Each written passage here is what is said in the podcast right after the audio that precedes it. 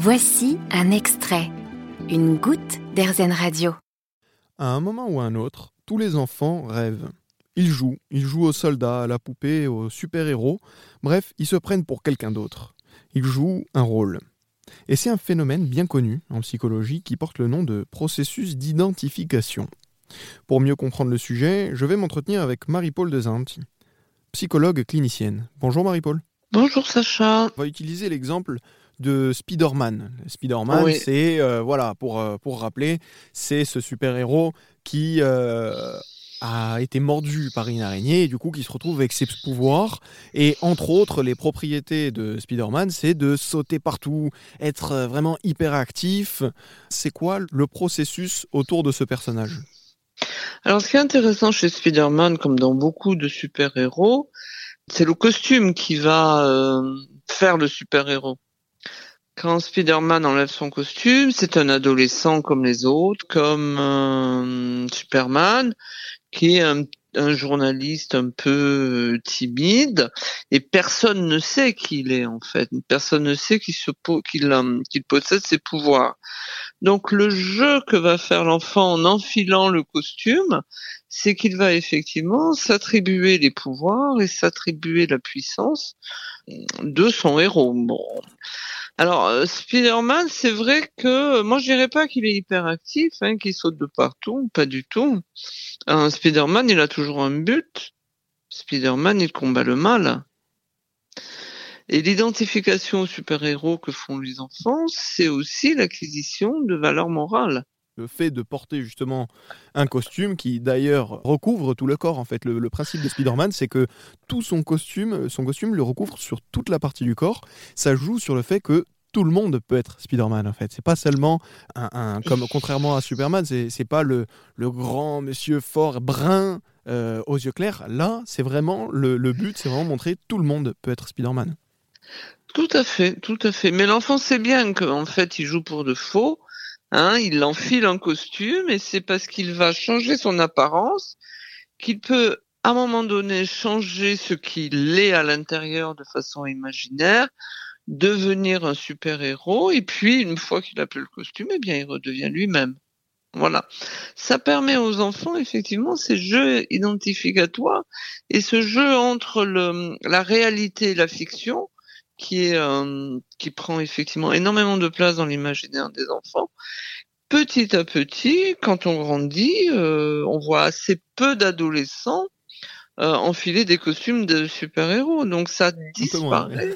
ça disparaît avec l'âge. Ici, ce qui est intéressant avec Spider-Man et avec les autres super-héros, c'est que les enfants qui vont enfiler ce costume vont jouer à Spider-Man, mais une fois qu'ils ont enlevé ce costume, vont garder les valeurs qu'ils ont apprises à travers ce super-héros. Alors, on peut, on peut espérer, enfin, on peut imaginer ou on peut espérer, dans le meilleur des cas, effectivement, que les valeurs acquises par le jeu, par l'identification au héros, s'ancrent euh, véritablement dans la personnalité des enfants. Maintenant, on sait très bien que les jeux identificatoires, ils ne se font pas que sur des images, euh, sur des films, ils se font aussi sur des personnages réels. Et c'est là que les parents ou l'entourage familial prend toute sa place. Quand l'enfant grandit, ce processus d'identification ne disparaît pas, il change en prenant pour exemple d'autres personnes, évidemment, qui sont plus dans l'imaginaire, mais des personnes inspirantes comme euh, Nelson Mandela pour certains, euh, Gandhi pour d'autres. C'est un processus qui va simplement évoluer avec l'âge. Les enfants, en grandissant petit à petit, euh, tombent dans le réel. Voilà les, les, personnages, alors ce sont plus des super-héros, ce sont des personnages de la réalité, mais qui possèdent, vous parlez de Gandhi, vous parlez de, de Nelson Mandela, ça peut être euh, effectivement euh, euh, des leaders politiques. ces gens-là vont avoir une, une, une force d'attraction au niveau des valeurs. Voilà, Maternal Thinking, ça peut être Rosa Parks, euh, ça peut être effectivement euh, Nelson Mandela, voilà. Mais ça se joue vraiment au niveau de la de la valeur.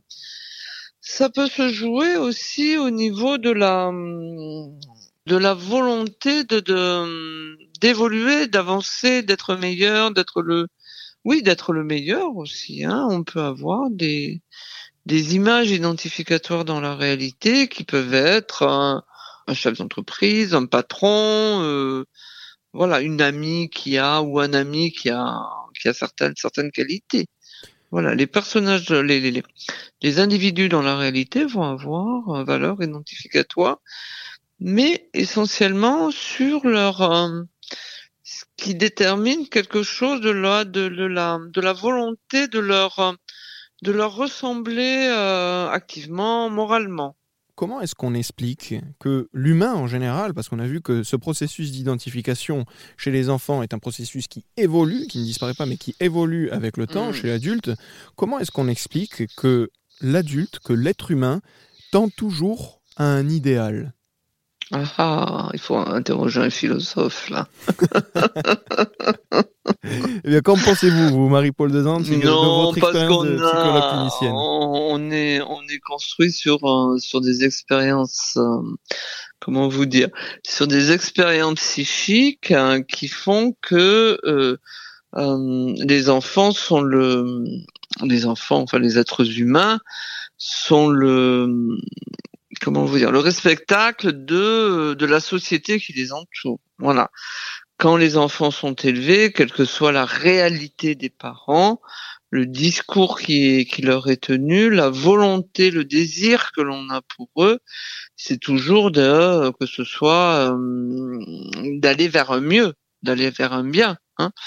Et dans la construction psychique de l'individu, on va mettre à l'intérieur de soi ce désir-là, hein, le désir de la société, le désir de la famille, le désir des parents, ou, ou, ou le désir, euh, je ne sais pas, d'un conjoint, d'être effectivement euh, quelqu'un, euh, voilà, de, de, de, pas, pas, idéal, mais quelqu'un, voilà, qui, qui soit quelqu'un de, je dirais, de bien. Et l'être humain ne se construit jamais seul. Il se construit en relation avec son environnement constamment, constamment, constamment, à la fois au point de vue de sa santé, mais essentiellement aussi au point de vue psychique. Donc il va introjecter les, les, désirs que la société, et en particulier je dirais que la famille a pour lui. Des fois ça fonctionne bien, et puis des fois il y a une espèce de bataille interne entre ce qu'on souhaiterait être et ce qu'on peut être vraiment. Voilà. Et c'est là que peut-être à un moment donné, quand c'est vraiment trop douloureux, les psychologues peuvent intervenir. Et c'est là où on peut vous appeler. Voilà. Merci beaucoup, Marie-Paul Desanti. De rien. Je vous souhaite une bonne journée, Sacha. Au revoir. Vous avez aimé ce podcast Erzen Vous allez adorer Erzen Radio en direct. Pour nous écouter, téléchargez l'appli Erzen ou rendez-vous sur erzen.fr.